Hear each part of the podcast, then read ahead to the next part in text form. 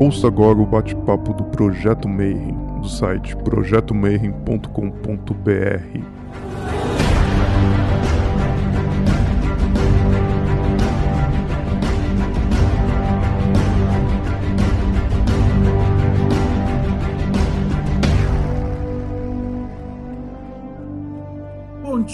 você que é de bom dia, boa noite para você que é da boa noite, boa tarde se você estiver assistindo isso aí, a ida na volta do teu trampo, mais tarde no YouTube. E a gente continua trancado dentro de casa. Você está no projeto Mayhem e esse projeto ele geralmente fazia eventos, simpósios, onde a gente se encontrava presencialmente, mas a gente continua trancado e esse ano não teve. E aí a gente teve a ideia de juntar a galera que realmente está trabalhando e fazendo e acontecendo dentro do ocultismo, do hermetismo, da telema, umbanda, quimbanda, todas as outras vertentes filosóficas aí dentro da magia, né? E hoje a gente vai falar um pouquinho sobre a história de Telema. Uh, hoje eu estou com um convidado, Victor Campos. Ele é conhecido, mais conhecido por vocês, como Frater Aum. Quem já acompanha o Mayhem, ele junto com o Marcelo Alexandrino, Frater Escuros, que eu já entrevistei, foram os responsáveis pela tradução e a revisão do texto dos livros sagrados de Telema, né? Ele é natural de Juiz de Fora e atual supervisor geral da Sociedade do Novo Ion, a instituição telêmica mais antiga em atividade aqui no Brasil. Ele também é, acumulando função, grão-mestre da Ordem dos Cavaleiros de Telema, desde 2001. Instrutor da quinta geração do AA, que é conhecido como Frater Adonai, e teve o privilégio de ser instruído por o Frater 939, né? um estadunidense chamado Rei Eilos ex-discípulo direto do Marcelo Ramos Mota. Então hoje a gente vai conversar então. Vitor Campos, seja muito bem-vindo, meu irmão. 93. Boa noite a todos. Faz o que tu queres, há de ser tudo da lei. Primeiramente, eu gostaria de agradecer ao Marcelo pelo convite e a todos os que se interessaram aí pela presença, que puderam participar. A nossa primeira pergunta, para começar, né, já é uma tradição, eu queria que você contasse um pouquinho mais para a gente da tua trajetória aí dentro do ocultismo, né? Então, como é que você começou? Por que, que você escolheu a Telema? Como é que foi a tua jornada aí dentro do, do mundo esotérico? Se me permitem usar de um artifício dionisíaco, né? Como diziam os antigos romanos, in vino veritas, né? No vinho a verdade. Então, o meu primeiro contato com Telema, né, aconteceu em meados de 2001, através de um amigo irmão que já estudava Telema, né, chamado Tiago Cordeiro, que ele é conhecido na SNA e na UCP como Frater Tetican 777. É, e o pouco que ele me, me disse na ocasião foi mais do que o suficiente para atrair o meu interesse né, e me fazer procurar mais informações. Apesar de já existir internet na época, não tinha muito material de fácil acesso naquela época, então, principalmente em português, de modo que eu rapidamente consumi quase tudo que eu encontrei pela web e, na medida da minha compreensão bastante incipiente, né, é, eu, eu, de imediato senti uma, uma identificação muito, muito grande com o Telemann. Posteriormente, eu procurei de novo o Tiago em busca de mais material e ele me disse que ele estava em vista de se filiar ao Califado no Rio de Janeiro, né? Lembrando que Juiz de Fora está mais ou menos 180 quilômetros da capital do Rio.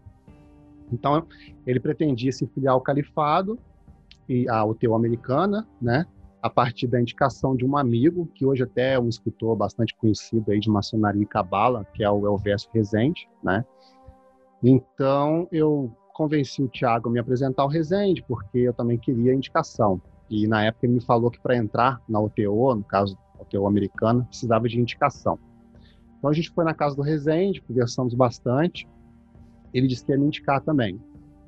Eu só não tinha ideia de como que eu ia fazer para me deslocar para as reuniões, né? Porque eu era só um adolescente, tinha uns 16 anos de idade na época, não tinha dinheiro nenhum, enfim. Mas de qualquer maneira eu pensei, eu dou um jeito né, de despencar lá no Rio de Janeiro. Só que poucos dias depois a gente voltou na casa do Rezende e ele disse que não ia poder me indicar porque eu era menor de idade, né, tinha 16 anos. E eu lembro que eu me senti igual aquele personagem Holden Kaufman do Apanhador no Campo de Centeio, que era um moleque muito novo e era vetado de fazer as coisas pela idade. Então, eu achei que, porra, nada era pior do que ser vetado de entrar na UTO, no caso, por causa de uma cretinice como idade, né? Que é indignado. Ainda mais adolescente, adolescente tem uma raiva, assim, né, interna. E aí o Rezende percebeu que eu tinha ficado frustrado, e aí ele disse, olha, mas tem uma outra ordem telêmica e o presidente dela até mora aqui em Juiz de Fora. Falei, pô, Rezende, né, eu não tinha predileção nenhuma por ordem nenhuma, né, eu queria participar de algum trabalho de Telema para poder aprender e viver Telema. Falei, pô, Rezende, eu estou preocupado aqui em pensar como que eu ia fazer para despencar lá no Rio para reunião, e você não disse que tem um, uma ordem aqui em Juiz de Fora, presidente aqui em Juiz de Fora. Essa ordem era a Ordem dos Cavaleiros de Telema, na UCT, e o presidente que morava em Juiz de Fora era o Tarcísio Oliveira Araújo, conhecido como Frater Benhur, que foi o cofundador da ordem junto com Euclides e alguns outros. Aí o Rezende telefonou para o Tarcísio ali mesmo na minha frente e o Tarcísio pediu para falar comigo no telefone. Eu nunca vou esquecer disso.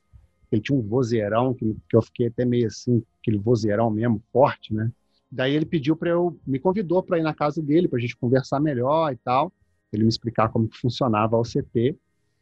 E depois eu fui na casa dele e logo de cara, no primeiro contato, eu lembro que eu me senti completamente à vontade com o Tarcísio, que era uma figura paternal, acolhedora, né?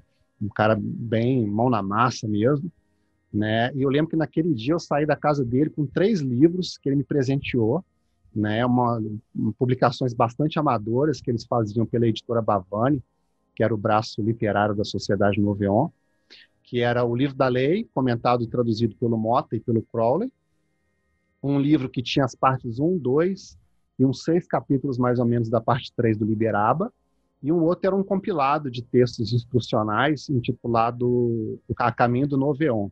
E eu lembro que quando eu perguntei para ele a respeito da minha idade, né, preocupado dele não me aceitar também pela mesma questão lá do califado, ele simplesmente ligou o computador, escreveu um documento lá no Word para eu levar para meu pai assinar ou para minha mãe assinar, permitindo que eu participasse das reuniões e tal. Deu um pouco pra, trabalho, um pouco de trabalho para convencer a minha mãe de assinar, mas acabei conseguindo e foi assim que eu que eu comecei a minha caminhada em Telema e já diretamente na OCT em, em, em meados de 2001. Aí hoje eu sou já há alguns anos o grão-mestre, né? Acabou sobrando para mim esse abacaxi aí, mas nunca saí. A ordem teve períodos de silêncio, né? Depois que o Tarcísio morreu, houve uma tentativa de manter ela funcionando, com o Euclides de longe, mas acabou não dando certo. Ela foi para o silêncio, assim como a Sociedade Noveon. E aí, em 2008, mais ou menos, o Euclides decidiu voltar com a UCT para o ar. E a gente começou a, a, conversar, etc. E ela acabou voltando, mais ou menos voltando, né? A gente estava conversando, algumas coisas iam para o ar e outras não. Mas aí, em 2010, o Euclides também morreu. E aí parou de novo, né? E a gente só foi realmente voltar ativa com a OCT lá por volta de 2016, 2015, 2016, nesse formato atual. Bom, antes da gente chegar na Sociedade do Novo Eu, Cavaleiros tal, a gente precisa começar do básico, porque o pessoal que geralmente está acompanhando é leigo em Telema. Então, a minha primeira pergunta para você vai ser, na, no seu ponto de vista, o que, que é Telema? É, Telema, antes de mais nada, é uma adaptação fonética né, e morfológica de uma palavra grega, que é Thelema, significa vontade, né? A despeito das influências de trabalhos anteriores que se utilizam dessa palavra, e não só da palavra, como até deixei aqui, esse aqui, que é o, o Gargantua e Pantagruel, do François Rabelais. Quem nunca leu, recomendo. Vocês vão ficar surpresos com o quanto de, da, de término que a gente conhece já tem ali um embrião nesse, nesse texto, nesse livro, né? mas não caberia detalhar isso aqui. É, Telema, para mim, acima de tudo, é a palavra da lei de Seon, né, conforme proclamado no versículo 39 do capítulo 1 do livro da lei.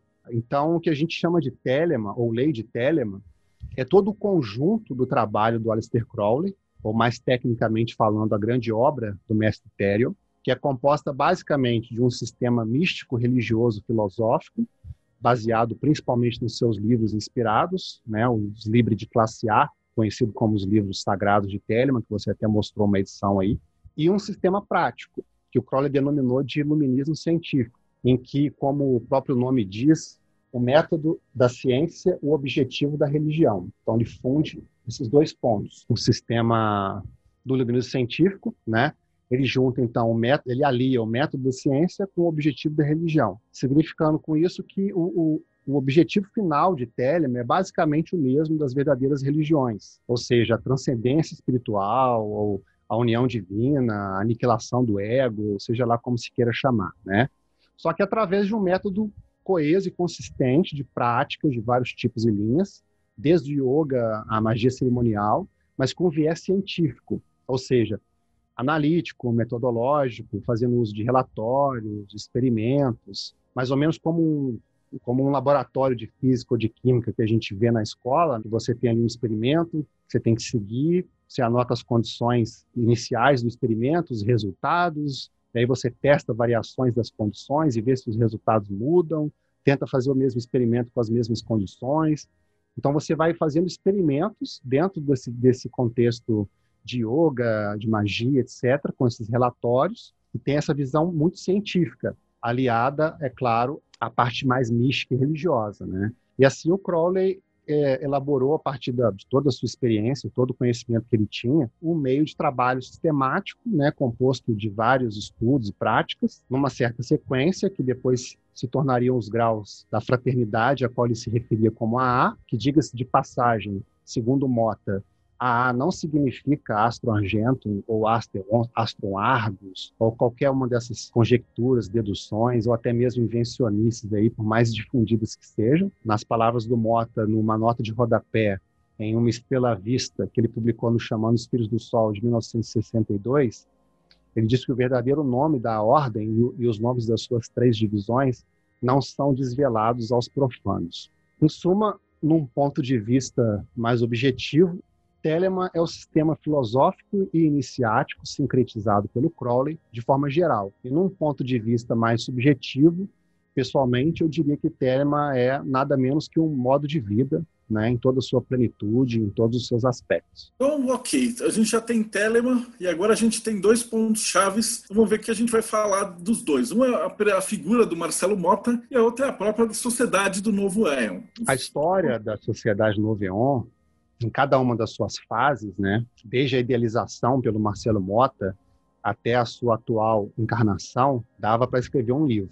A primeira encarnação, entre aspas, da, foi a SNA idealizada pelo Mota, a segunda, a SNA, que foi efetivamente registrada e mantida pelo Euclides, que inclusive era espúria aos olhos do Mota, e a terceira, que é a atual, é juridicamente a mesma SNA do Euclides, mas ideologicamente ela, eu diria que ela está muito mais alinhada com a original do Mota. De forma bastante resumida, a ideia do Mota para a sociedade Nouvion era funcionar mais ou menos como um conselho responsável pelo gerenciamento e pela execução de projetos de cunho telêmico, como, por exemplo, a visão de OTO dele, e até futuramente eles falavam de uma fundação, a qual o Mota sugere que se chamasse Fundação Aleister Crowley, eu até separei uma carta onde eles escolhem o nome. Ela é uma carta de 9 de novembro de 74, e aí eles citam alguns nomes. Eu vou ler para vocês aqui. Ele fala o seguinte: Sociedade Noveon. Este é um nome relativamente inócuo. Pessoalmente, no lugar dos senhores, eu escolheria entre um dos dois. Sugiro, por exemplo, que a sociedade se chame Noveon e que a fundação, se no futuro vier a existir, se chame Fundação Aleister Crowley. Se não me engano, até existe hoje em dia uma fundação com esse nome, mas já tinha sido ideia do Mota né, em 1974.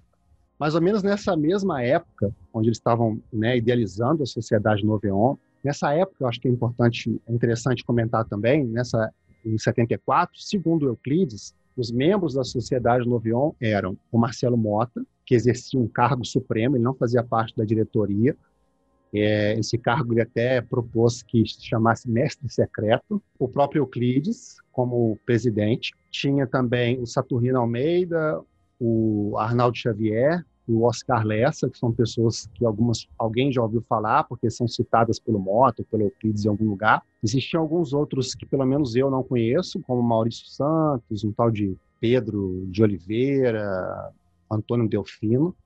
E tinha a Cláudia Canuto, que depois acabou se tornando esposa, ou namorada, ou parceira, noiva, não sei qual era o termo que eles usavam, do Mota. apesar de ter sido primeiramente instruída pelo Euclides. E tinha também nessa época o Raul Seixas e o Paulo Coelho, faziam parte da Sociedade Noveon, e a Terezinha Faria, que é a viúva do, do Euclides, esposa do Euclides na época. Só que nessa mesma época, a relação entre o Mota e o Euclides já estava bastante desgastada por vários detalhes que eu até detalhei um pouco no anexo que eu escrevi para a edição que, eu, que, a gente está publicando do Liberaba, mas infelizmente não deu para aprofundar tanto quanto eu gostaria, né? Talvez no futuro um livro especificamente sobre a história de Termo no Brasil, né? Enfim, pouco tempo depois disso, é, em julho de 1975, o Mota finalmente rompeu com Euclides e dois meses depois, à revelia, o Euclides registrou a Sociedade Noveon no seu próprio nome e no nome da esposa. Mas, curiosamente, ele usou o estatuto que o Mota tinha desenvolvido, com a ajuda do advogado Arnaldo Xavier, que era um advogado de Belo Horizonte, conhecido como Frater Shiva. Inclusive, existem alguns áudios também muito interessantes desse período que eles gravavam nos encontros onde eles estavam elaborando esses estatutos. Tem áudios do Euclides com Mota, com Arnaldo Xavier e tal, bem legal. E aí o Euclides, que já tinha, já tinha iniciado um contato com Grant, o Kenneth Grant, que é o criador da OTO tifoniana na Inglaterra, é, inclusive esse contato entre Euclides e o, Glenn, e o Grant é mais um dos ingredientes do rompimento entre eles, ele acabou se aproximando ainda mais do Grant e ele chegou até a ligar a Sociedade Novion à OTO tifoniana. Tem até uma, uma publicação oficial da OTO na revista Mesla deles, lá de 77, que oficializa isso. E recentemente eu encontrei uma carta de Euclides para o Grant, tratando exatamente sobre isso, onde ele coloca pela primeira vez o brasão que ele tinha desenhado para a Sociedade do Oveon, que hoje em dia é mais ou menos conhecido aí na versão colorida dele, né? Mas essa aqui foi a primeira vez que ela foi exibida em algum lugar. Enfim, o Euclides, então, começou a ser instruído por uma pessoa lá do círculo do Grant. Ele não foi instruído diretamente pelo Grant, tá? Ele foi instruído por uma mulher chamada é, J.R. Ayers, Soror Tani, de 77 a 87, mais ou menos. E ele só se desligou oficialmente de tudo em 92. Foi o ano onde ele se desligou de tudo. Todas as um bilhão de OTOs que ele fazia parte, etc., ele se desligou de uma vez só. Não sei se está relacionado, mas em 92, o ano onde ele se desligou, foi o mesmo ano em que ele conheceu o Tarcísio, com quem ele viria depois a fundar a Ordem dos Cavaleiros de Telemann. Foi fundada em 16 de agosto de 95 e que inicialmente chamava OTCT, Ordem Templária dos Cavaleiros de Telemann. Tem até um áudio famoso que roda por aí nos YouTubes da vida de uma pessoa lendo o livro da lei, que é da OCT, quando chamava o TCT. Esse cara é o Zé Márcio, que era um radialista lá de Paraíba do Sul, Frater Halliman, gravou esse áudio na época para a OCT. Enfim, por um tempo, o Euclides usava de forma mais indiscriminada o nome da SNA. Como o Marcelo Alexandrino mesmo comentou na conversa que vocês tiveram aqui antes, a SNA chegou até a trabalhar diretamente com lojas, como se fosse uma ordem. Mas, para mim, o que aconteceu é que o Euclides queria fazer muita coisa ao mesmo tempo como o Mota fazia, mais ou menos. Mas eu acho que ele não tinha o um nível necessário de autodisciplina e até mesmo de coerência para fazer tudo que ele queria naquele ao, ao, mesmo tempo, né? E aí depois do rompimento dele com o Mota, sem um instrutor para orientar, ele que já vinha demonstrando muita dificuldade em manter o ego sob controle, e por esse motivo aconteceu o rompimento entre eles. Talvez um dia a gente publique as cartas para que o público tenha noção do desenvolvimento da situação que culminou nesse rompimento. Então, sem instrutor para orientar e para corrigir, nitidamente o ego dele dominou ainda mais e ele tomou várias decisões que eu considero infelizes. E por muito tempo ele ficou ressentido e frequentemente ele criticava a figura do Mota, como a gente pode ver num texto, inclusive, que ele escreveu, que chama Marcelo Mota, um enigma. Né? Só que, apesar de ele criticar o Mota de vez em quando, em algum nível, conforme os anos se passaram, eu acho que o rancor foi perdendo força, o ego foi perdendo ímpeto. Quando eu conheci o Euclides, e a gente ficou mais próximo, já lá para os anos 2000, ele frequentemente demonstrava, pelo menos para mim, um misto de admiração, até de devoção, e uma boa dose de arrependimento e de amargura até. Ele se culpava pelo rompimento, pelo menos nos últimos anos, para mim, ele se culpava pelo rompimento e chegou a me dizer isso diretamente. Inclusive, ele disse que até tinha se arrependido de escrever esse texto que eu mencionei e pretendia escrever uma continuação dele. Eu não sei se ele chegou a escrever, eu não encontrei nas coisas dele. Onde ele pretendia retificar algumas informações e algumas insinuações que ele tinha feito, e que só muitos anos depois é que ele compreendeu o Mota e muitas das ações do Mota e os próprios erros dele. Né? Nessa época que eu conheci o Euclides, ele raramente usava o nome da Sociedade Noveon, ele protegia, seu nome a unhas e dentes. Eu acho que, de alguma forma, a SMA representava para ele um vínculo com o Mota, ou, ou talvez até lembrava dos erros que ele cometeu, né? Enfim, e num primeiro momento ele até não, ele não permitiu que a gente usasse o nome Sociedade Noveon, lá por volta de 2008, quando ele quis voltar com a OCT, e a gente chegou até a criar uma outra, um outro nome, né, para esse grupo de pessoas que formava esse conselho de administração da sociedade da OCT, e a gente chegou a criar um nome que era Fraternitas Stella Vigilantes. Só que a gente usou durante pouco tempo, e depois Euclides aliviou e, enfim, a gente voltou a usar a Sociedade Novion, que era um nome que tinha mais tradição, né? E acabou ficando Sociedade Novion. Agora, sobre o Mota especificamente, né? O Marcelo Mota, conhecido como Frater Adjuvo, ou Frater Pazival na OTO, ou Frater Ever na A, e foi um telemita brasileiro, nascido no Rio de Janeiro, em 27 de junho de 31, falecido em Teresópolis em 26 de agosto de 87. Curiosamente, inclusive, segundo a irmã do Mota, ele teria nascido em Sabará, Minas Gerais, e não no Rio, tá? E a família dele teria se mudado para o Rio quando ele era muito novo. Mas o próprio Mota escreveu no texto dele que chama A Quem Interessar Possa, que ele nasceu na capital do Rio. Ele dá até alguns detalhes de horário, informa alguns, algumas informações do mapa astral dele, então, é difícil ter certeza. A irmã falou isso por volta de 2002, 2003. Ela morava nos Estados Unidos, morou a vida quase toda nos Estados Unidos. E uma pessoa do meu convívio teve contato com ela e ela falou que ele nasceu em Sabará e não no Rio. Todo mundo sabe que ele nasceu no Rio, né? Enfim, uma curiosidade aí. Desde jovem, ele demonstrava muito interesse por ocultismo, né? Ele disse que já tinha lido alguns clássicos como Zanoni, né, alguns livros da Blavatsky, etc., há uns 11 anos de idade.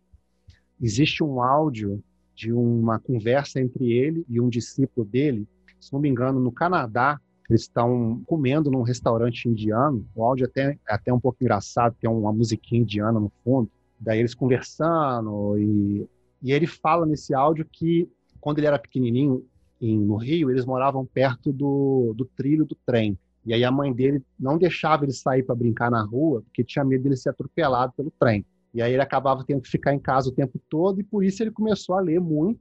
E na biblioteca do pai dele tinha Blavatsky, tinha alguma coisa do Edward Buller Lytton, Jorge Adum.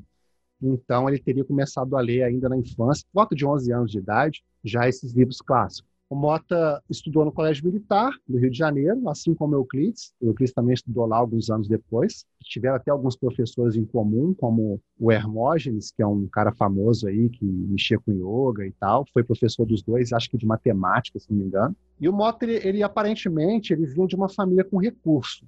Né? Ele viajou para a Europa ainda nos anos 50, quando ele já era membro da FRA, lá ele conheceu o Parzival Krumheller, que é o filho do Arnold Krumheller, que viria colocar o Mota em contato com o Germer, com o Carl Germer que é o herdeiro espiritual do Crowley. E aí, quando o Mota se mudou para os Estados Unidos, um pouco depois, para estudar artes lá na Universidade do Estado da Louisiana, ele se tornou um dos estudantes diretos do Germer. É, além dele, tinha também uma americana chamada Phyllis Seckler, também conhecida como Soror Meral. Eles eram os dois estudantes do Guerme. A Soror Meral, inclusive, foi a instrutora do David Shoemaker, que deu a entrevista para você aqui alguns dias atrás aí. E o Mota foi o precursor, o percussor de Telemann no Brasil, né? Apesar de já, já ter alguma coisa aqui, teve um, um probacionista do Crowley que mudou para o Brasil, ficou alguns anos aqui. A Fra tinha alguma coisa de Telemann, ainda nos anos 30, mas pioneirismo mesmo, de, é, abertamente, de termo no Brasil, com certeza foi pelo Mota. Eu acho que a problemática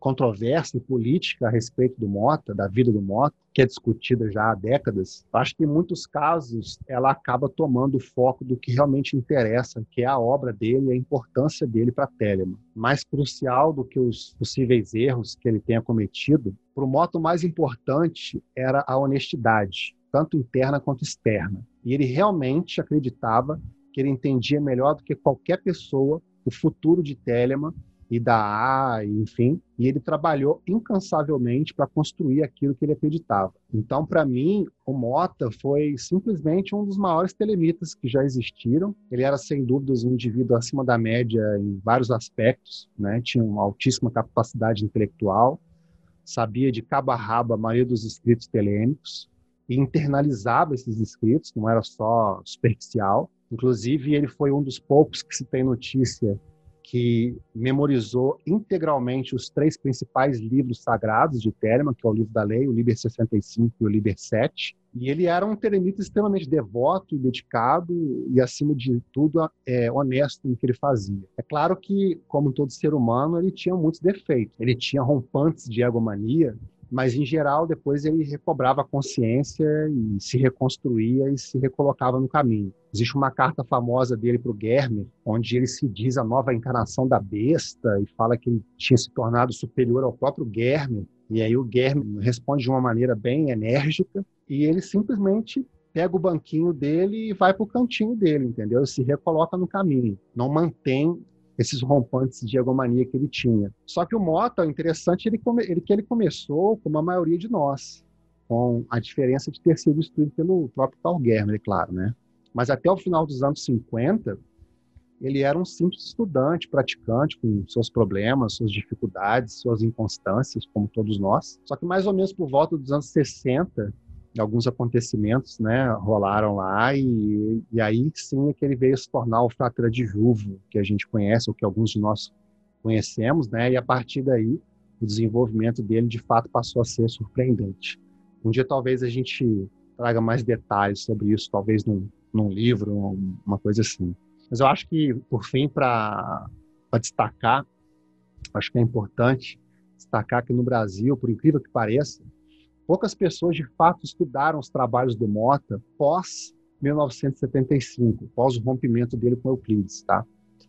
E isso com certeza ajudou a formar uma visão dele muito influenciada pela ótica de Euclides e pelas polêmicas e controvérsias, que é uma coisa que geralmente ganha fama, todo mundo fica sabendo, muito mais do que os escritos, os trabalhos em si, né? Mas o que ele fez depois de 75, principalmente nas publicações dele com o Equinox e com os Oriflames, são de valor inestimável para qualquer estudante sério. E a intenção da Sociedade Noveon, aos poucos, disponibilizar isso tudo em português aí, em algum momento propício. E como é que a Sociedade do Noveon ela está hoje em dia aqui? Como é que você enxerga a Telema no Brasil hoje? A SNA, né? Hoje ela é composta por mim, o Alan Wilms, o Marcelo Alexandrino e o Tiago Cordeiro. Ela funciona basicamente como uma confraria, né, um conselho de irmãos com visões similares ou convergentes, de alguma forma, que buscam concretizar objetivos e projetos de cunho telêmico. A principal manifestação da SNA hoje é a Ordem dos Cavaleiros de Telemann, que é uma ordem focada no conhecimento, genuinamente brasileira, e agora mais modernizada, mais dinâmica, de modo a flexibilizar e ficar mais livre das amarras que engessavam tanto os trabalhos antigos, que tinha limitações físicas, então se você estava longe de um grande centro, você não tinha muita oportunidade, e a UCT hoje em dia é, rompeu com esses paradigmas, né, de ter uma, uma visão muito mais moderna do trabalho, e com o objetivo de, de, de, ajudar realmente o estudante sério, que busca um trabalho honesto dentro do, do viés telêmico, a se desenvolver e tornar a Telema uma realidade para a vida dele. Agora, a parte complicada é a atual situação de Telemann no Brasil, sob o meu ponto de vista. Sobre isso, se você me permite, vocês ouvintes aí, é, eu serei bastante franco. E para contextualizar minha resposta, eu preciso dar alguns detalhes né, sobre algumas questões. Para mim, o momento atual do cenário telêmico nacional, ele parece um momento de grande potencial. Só que tanto potencial positivo quanto negativo. Positivo porque existe um razoável número de pessoas engajadas, né, de alguma forma, em desenvolver Telemann no Brasil, tanto a nível social quanto individual. Note, por exemplo, que dos quatro atuais membros da Sociedade Noveon, três trabalham ativamente de alguma forma. O Marcelo Alexandrino com a Horda de Saturne, o Alan Wilms com o Radinu, que é o site, o melhor site de Telemann em língua portuguesa que existe, e vários outros projetos de livros, etc., que ele participa, e eu com a OCT e alguns outros projetos. Além deles, que eu citei, porque são pessoas do meu convívio, eu sei também da existência de alguns outros indivíduos sérios espalhados pelo país aí, que contribuem honestamente de alguma forma, nem que seja trabalhando seriamente no seu próprio desenvolvimento pessoal, que por si só já traz benefício coletivo. No entanto, existe uma situação muito complicada nesse mesmo cenário e que já vem se desenvolvendo há algumas décadas. E antes de falar disso, eu queria deixar claro que essa é a minha visão, tá? Por acaso também a visão de algumas outras pessoas, pessoas essas cujas opiniões eu considero valiosas. Eu quero destacar também que a minha intenção não é necessariamente fazer críticas a indivíduos no âmbito pessoal, nem necessariamente invalidar os trabalhos e as visões deles, mas fazer um alerta e trazer uma reflexão que pode ou não contribuir para que cada um tire as suas próprias conclusões. Enfim, para ajudar a dar contexto, vamos a alguns fatos. Como diria o Jack Stripador, vamos por partes. Numa carta do Marcelo Mota, datada de 9 de julho de 75, ele diz o seguinte: o neófito não está qualificado para aconselhar ou orientar probacionistas. Ele deve se limitar a fiscalizar o cumprimento ou não cumprimento do juramento e tarefa por parte de cada um e referir qualquer problema que se apresente ao seu zelator. Então, segundo Mota, o neófito não tem condições de instruir o probacionista, ele só acompanha e a instrução mesmo ele pega do zelator dele para o probacionista. Beleza, com isso em mente, o Euclides nunca foi reconhecido como zelator pelo Mota, apesar de ele alegar isso. Frequentemente ele falava, quando alguém perguntava para ele sobre grau, essas coisas na A, ele falava assim: ah, eu sou apenas um zelador. Falava assim, né? Só que ele nunca foi reconhecido como zelator pelo Mota. Ele foi reconhecido apenas como neófito. Isso pode ser visto na última carta que o Mota enviou para ele quando eles romperam, que inclusive tem ela escaneada no anexo que eu escrevi para o Liberaba, quando ele foi entregue, aí o pessoal vai ter a oportunidade de ver em primeira mão. E é confirmado também no editorial do Equinox 5, volume 4, Sex and Religion, onde o, o Mota fala de várias pessoas que tiveram ligadas a ele, que não estavam mais, entre elas o Euclides, dá alguma informação, uma delas dizendo que ele era um neófito. Além disso, é, eu acho que é crucial destacar que em 75, quando houve o rompimento formal entre eles, isso se deu inclusive na A.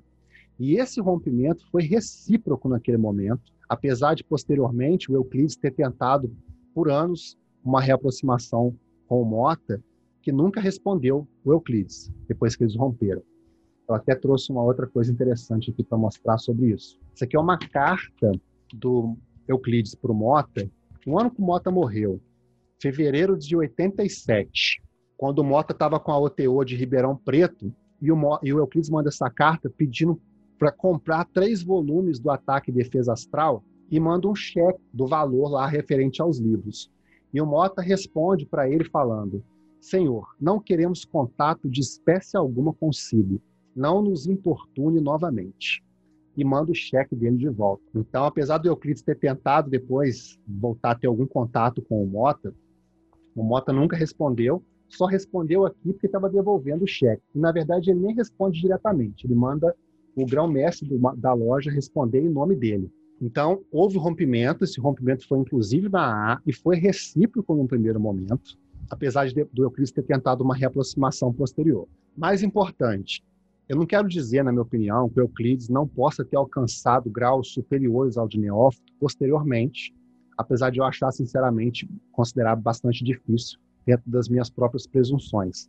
Tá? E o mais problemático disso tudo, a meu ver, é o potencial de auto-engano, de ilusões que qualquer estudante, seja Euclides ou qualquer outro, é, está sujeito ao tentar seguir o sistema da A sozinho, sem instrução. Além disso, existiam ali as questões pessoais dele, né? Tinha uma tendência à dispersão muito grande, era uma pessoa muito idealista, muito sonhadora e pouco disciplinada, né? E consistente. E já tinha um ego muito inflamado, tanto que o Mota rompeu com ele por isso. E quem conheceu o Euclides sabe muito bem. Mas, enfim, como muitos sabem, além da minha experiência, do meu contato pessoal com Euclides, os arquivos pessoais dele estão comigo desde 2011, mais ou menos, pouco depois da morte dele. Assim como os do Tarcísio também estão comigo desde 2004. Independente das incertezas a respeito do desenvolvimento do próprio Euclides, uma coisa é certa pelos documentos dele.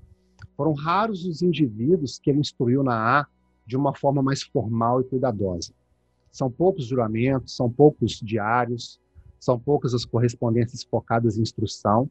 Pelo que eu pude ver nos arquivos e conversando com pessoas da época, como Marcelo, como Carlos Raposo e outras pessoas, e pela minha própria experiência, a maioria dos casos, o Euclides, ele ele deixava a coisa muito solta, sabe? Ele era como se fosse um colega mais velho que tinha conhecimento no assunto, que você podia conversar sobre isso, mais isso do que um instrutor formal, propriamente. Ele deixava tudo muito solto, não cobrava muito, apesar de ter instruído algumas pessoas de uma forma talvez um pouco mais cuidadosa. Por exemplo, do Marcelo Alexandrino, eu, eu tinha até devolvi para ele os, alguns diários dele, tem juramento de grau na A, tem diários super comentados do, do, do Euclides, é, comentados por Euclides, diários do Tarcísio, tem coisas da tem diários e correspondências da Mônica Rocha, da Marisol Seabra, do Carlos Raposo, do Tarcísio. Então, algumas pessoas ele instruiu de forma mais cuidadosa, mas muitos ele só trocava uma ideia e não tinha uma instrução muito formal, né? Então, da forma como ele instruía essas pessoas, sem um acompanhamento mais formal do cumprimento das tarefas, né, análise de diário, e tal, eu acho que isso abria muito espaço, abriu muito espaço para que os estudantes dele enveredassem por caminhos errados, né, alimentassem ilusões e deturpações e autoenganos que não foram corrigidos. Ainda por cima ele misturava muito a OTO com a A, que na minha opinião é um dos maiores erros que ele cometeu nesse contexto de Telemann. Então, os, os, instruídos, alguns deles, a maioria deles, eu diria, não tinham essa instrução formal e cuidadosa de acompanhar as tarefas diárias, além dele próprio ter um, o próprio desenvolvimento dele, a gente não ter certeza de como foi, que ele terminou a instrução dele com moto quando era neófito. Enfim, imaginar esse cenário? Então, aí que a coisa piora muito mais. Porque existe um certo indivíduo que a despeito de, das centenas de mentiras que ele tem contado por aí, cada vez mais cabeludas, o primeiro contato que ele teve com Telemann foi através do grupo de Euclides, e não com Mota, igual ele tem inventado por aí. Nunca conheceu Mota. E ele foi recebido na A pela primeira vez pelo Carlos Raposo, não foi nem pelo Euclides, muito menos pelo Mota, e sim pelo Carlos Raposo, que na época era um neófito reconhecido pelo Euclides. E esse indivíduo assinou o juramento de probacionista dele em fevereiro de 1992. Pois bem, segundo o próprio instrutor dele, o, desde o início nunca houve uma relação real de instrução. Tá? Desde o início ele era complicado, ele, ele seguia por conta própria, né? juramentos, instrutores eram mera formalidade para ele. Ele fazia as coisas do jeito que ele queria.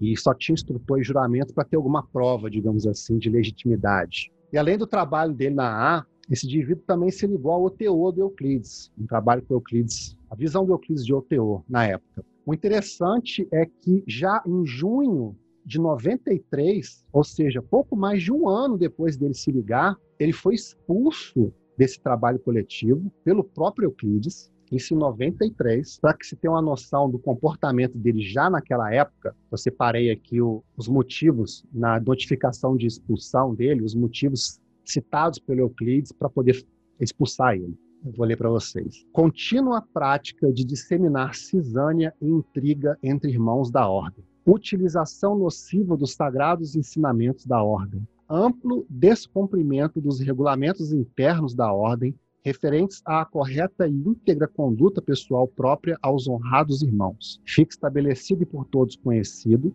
que o referido ex-frater não mais está qualificado para fazer qualquer alusão ou associação entre nossa sagrada ordem e sua pessoa, bem como a qualquer assunto que a nós for pertinente, e em hipótese alguma representará doravante a tradição templar e telêmica da qual somos legítimos guardiões no Brasil. Entendeu? Isso em 93, o perfil dele já era esse.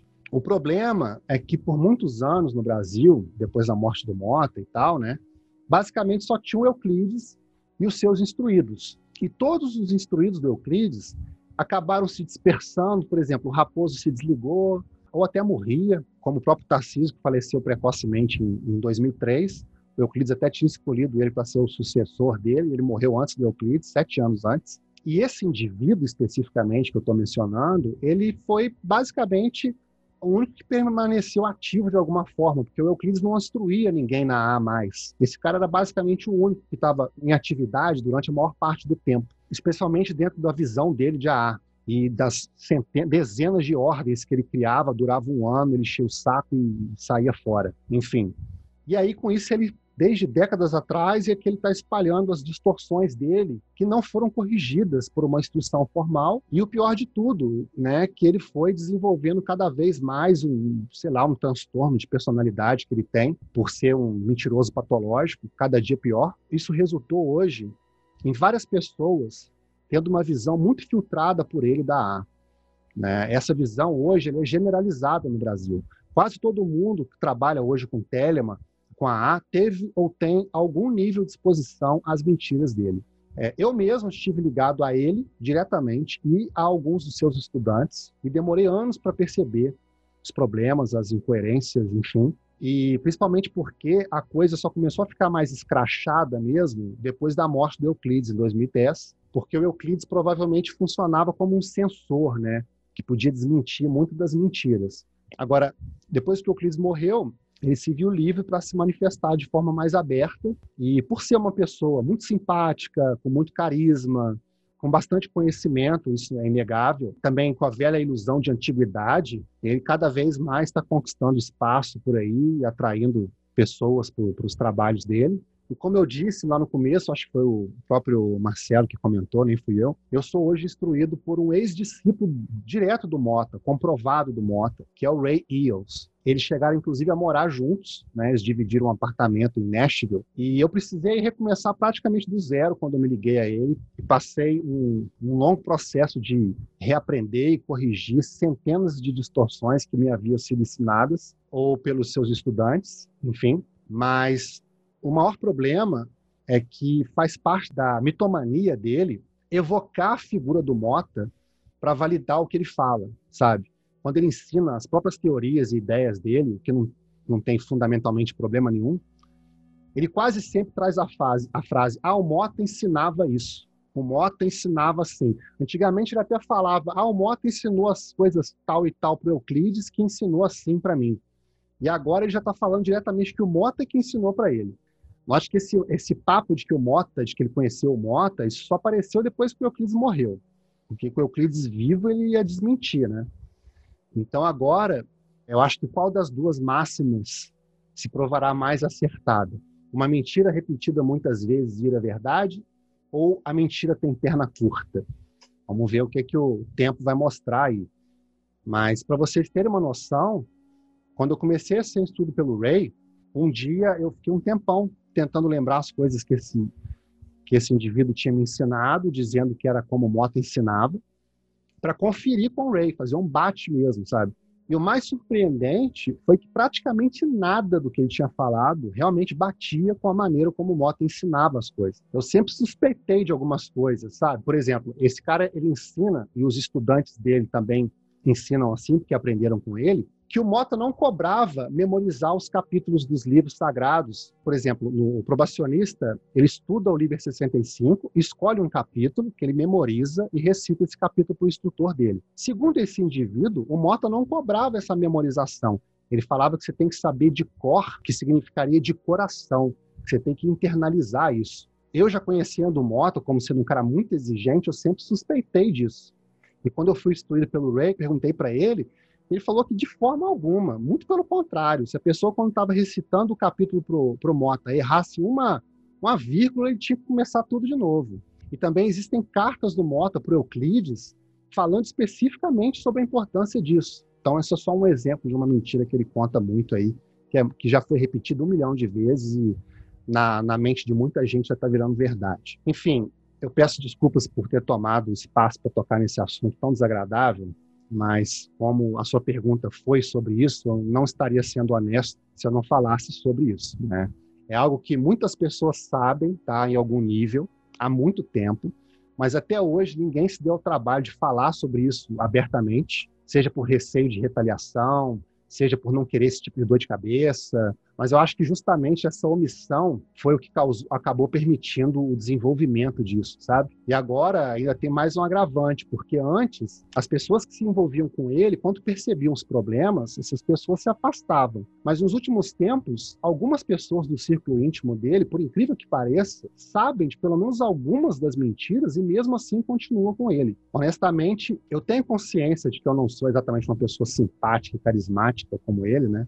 Mas eu não tenho problema com ninguém, com nenhum indivíduo. Meu problema é com desonestidade e mau caratismo. Agora, só para fechar essa, essa parte especificamente, eu queria deixar claro, voltando ao Euclides, que eu falei no início, eu quero dizer que o Euclides foi, para mim, obviamente, um indivíduo extremamente importante para a história de Telemann no Brasil, tá? Tinha vastíssimo conhecimento, principalmente teórico. E apesar de ser uma pessoa um tanto indisciplinada e até certo ponto incoerente, ele era persistente, levou Telemann à sua maneira e dentro das suas limitações até o final da vida. Pelo que eu pude ver, era uma relação de amor e ódio. E apesar dos erros cometidos por ele, ele ajudou a manter vivo o movimento de telêmico no Brasil, seja publicando material de estudo, né, numa época que era muito difícil acesso para quase todo mundo, seja criando movimentos como a UCT, por exemplo, né, que no início não, não tinha nada de OTO, era um trabalho totalmente honesto e autêntico de promulgação telêmica, e além disso, eu acho que é importante destacar que, e valorizar que depois da morte do Mota, em 87, antes da internet desenvolver,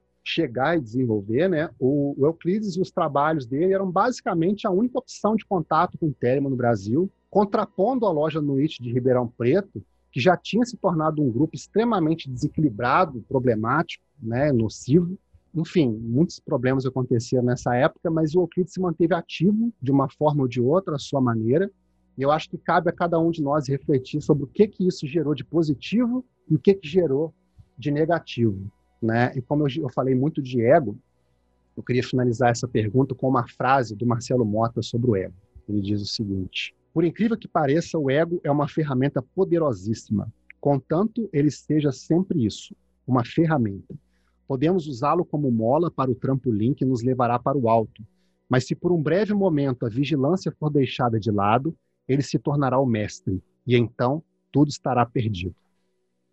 Estou com uma pergunta aqui, ligando nisso daí. É o Rafael Atlas.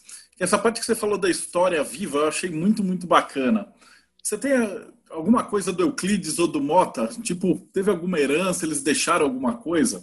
É, eu já previ que, que ia acontecer isso, trouxe algumas coisas interessantes aqui. Uma coisa, primeiro, do Tarcísio, né, que hoje em dia muita gente não conhece, porque ele faleceu em 2003, então antes de ter internet generalizada, né, mas ele foi o fundador da UCT junto com o Euclides, e quando eu entrei na UCT, a UCT era o Tarcísio. O Euclides era só um cara de longe e tal, mas era o Tarcísio.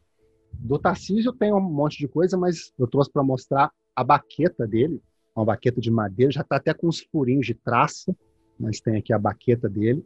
Do Euclides, em, em, em termos de parafernália, eu trouxe a espada dele, que é até conhecida, tem uma foto dele que rola muito na internet segurando essa espada. Essa espada foi ele mesmo que fez. Ela está escrito na lâmina Telema, de um lado, e Thor, que era um moto de neófito dele, do outro lado. Tem um cristal aqui na ponta, muito bonita. Ela até quebrou aqui, mas eu colei. Veio quebrada, tá? Não foi que quebrei, não.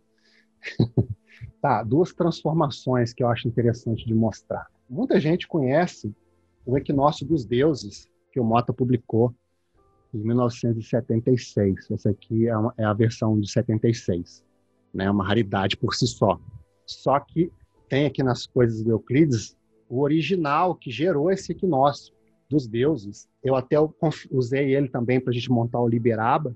Tem essa parte final aqui, eu não sei para quem conhece, né, o livro, tem essa parte final que foi escrita à mão pelo próprio Mota. A maior parte é datilografada, né? Mas isso aqui está escrito à mão. Tem até correções que ele faz em relação ao original do Crowley. Essas correções eu criei até notas de rodapé lá no Liberaba. Quem depois tiver o livro vai poder conferir.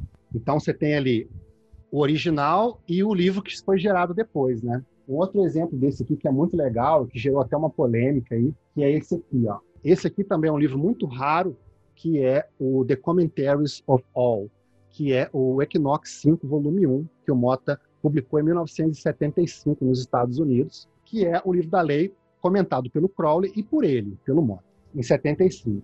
Mas tem o original dele, só que o original dele é em português.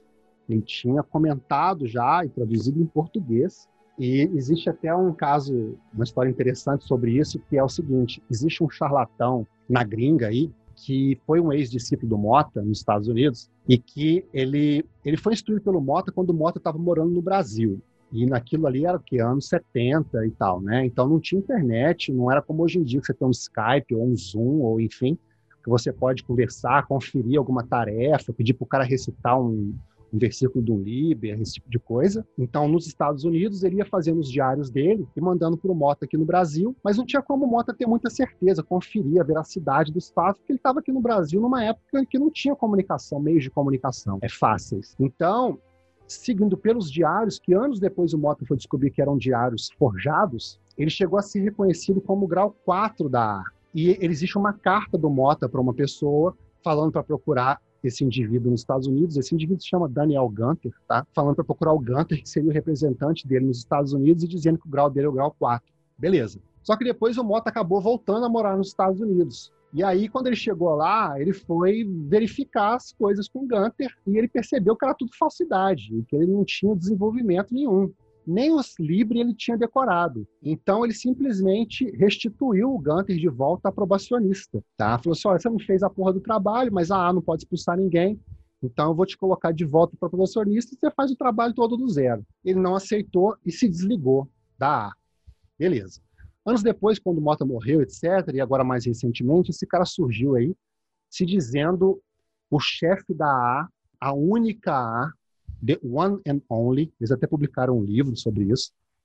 E um dos argumentos que ele usava é que ele tinha sido um instruído do Mota, reconhecido pelo Mota com o maior grau. E por isso ele era o herdeiro do Mota e por isso o herdeiro da, de Telemann, herdeiro da A, enfim. Só que aí o pessoal falou assim: olha, mas no Sex and Religion, que é aquele mesmo equinox que ele fala do Euclides, ele fala de todo mundo, inclusive do Gunter. E ele fala isso, que ele colocou o Gunter de volta para proporcionista e o Gunter se desligou. Então invalida essa carta. Só que aí o Gunter virou e falou o seguinte: como Mota publicou os comentários do livro da lei dele em 75, ele foi contra, ele rompeu, ele, ele, não, ele descumpriu o comento que fala que o livro da lei não podia ser comentado, só comentado pela besta. E que por ter feito o comentário do livro da lei, que ele ficou doido. E que tudo que ele fez depois disso, ou seja, pós 1975, era inválido.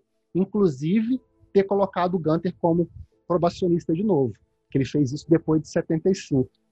Só que ele não contava com isso aqui, que eu acabei de mostrar para vocês, que é o livro da lei já comentado pelo Mota, e parece que ele fez de propósito, porque num dos comentários dele aqui, ele fala especificamente o seguinte: esta nota está sendo escrita em 1966. Ou seja, se o argumento dele é que tudo que o Mota fez depois de comentar o livro da lei era inválido, então, todo o contato entre eles era inválido, porque ele já tinha comentado o livro da lei em 66. Enfim, isso é só um caso gringo aí, interessante, ligado exatamente a esse, essa pasta que está aqui na minha mão. E ele gerou esse livro aqui, que foi publicado em 75. Não é exatamente igual, o Mota mudou algumas coisas, ampliou alguns comentários e tal, mas é basicamente a mesma coisa. Aqui tem algumas cartas do Mota, tá? Eu até mostrei uma, que é aquela da Sociedade Noveon, Vou abrir numa que tenha que seja escrito à mão para vocês verem. Ó. A letrinha dele, a letrinha dele variava. Tinha vezes que dava para entender, tinha vezes que era um garranchão. Por isso que ele escrevia, acho que ele datilografava, ele escrevia muito à máquina, acho que era por isso. Tem também aqui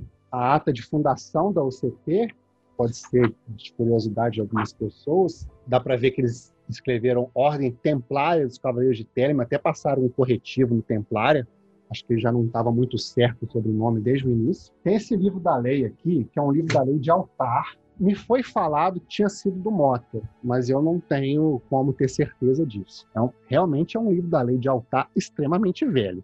Agora, se foi do Mota ou se era só do Euclides, eu não sei. Tá? Me falaram que foi do Mota. Isso aqui que eu vou só mostrar a capa é a pasta que contém os arquivos de um processo que o Mota entrou contra o Euclides em 1977. Mas aqui tem informações que ainda não estão não são apropriadas ao público. Um dia a gente vai fazer uso disso. E para finalizar, eu acho que o artigo mais interessante que eu tenho aqui de valor histórico e que todo mundo que já ouviu falar em Telemann no Brasil, quase todo mundo vai conhecer, é a Carta ao Maçom, que é um texto extremamente famoso do Mota, e aqui é o texto original. Dá até para ver as marcações dele corrigindo, tá e é com a letra dele, inclusive. Então, essa é a carta ao maçom, provavelmente a original. Eu tenho até minhas dúvidas se ele chegou a mandar essa carta para a pessoa que ele escreveu, ou se depois ele acabou vendo que ela se desenvolveu demais e ficou muito profunda e transformou numa carta aberta. Acho que tá bom, né, de coisa para mostrar, né? Excelente. Eu tenho uma última pergunta que é: que conselhos que você daria para alguém que está começando agora na magia? Essa é uma, uma pergunta realmente espinhosa. Então, na verdade, é, o iniciante hoje acho que ele tem muito mais facilidade do que qualquer outro período da história para no que diz respeito à disponibilidade de material, facilidade de meios de comunicação, etc. Né? Mas da mesma forma existe muita desinformação, né? Muito material não confiável espalhado pela internet. Só que na verdade eu acho os estudantes iniciantes e também os pesquisadores, né, que não necessariamente querem se tornar telemitas, mas pesquisam sobre o assunto, acho que eles deveriam tomar o maior cuidado com o que eu considero ser como diz lá o Chateaubriand, é o mal do século, né, desse século especificamente, que é o que eu chamo de a era dos especialistas. Da mesma forma que hoje, qualquer analfabeto funcional que leia meia dúzia de manchetes de notícia ou meia dúzia de fake news e coisas do tipo se torna um especialista de política, economia, jurisprudência, né, enfim, qualquer assunto independente da complexidade, isso também já chegou em Telemann. Né?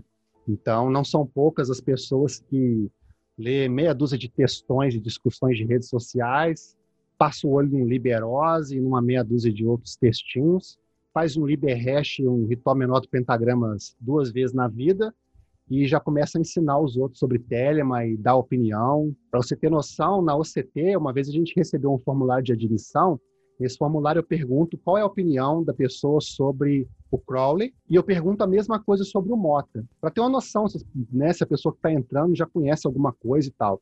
E teve uma pessoa que demonstrou nas respostas que não tinha conhecimento quase nenhum, mas quando ele foi falar a opinião dele sobre o Mota, ele falou assim que ele que ele acha que o Mota foi um cara legal, um cara importante, mas que ele fez o juramento do abismo muito cedo, muito enquanto estava despreparado. O cara leu meia dúzia de textos de Telema e quer analisar o desenvolvimento do Marcelo Mota da vida, sabe? Então, hoje em dia a gente encontra muito isso na internet, sabe?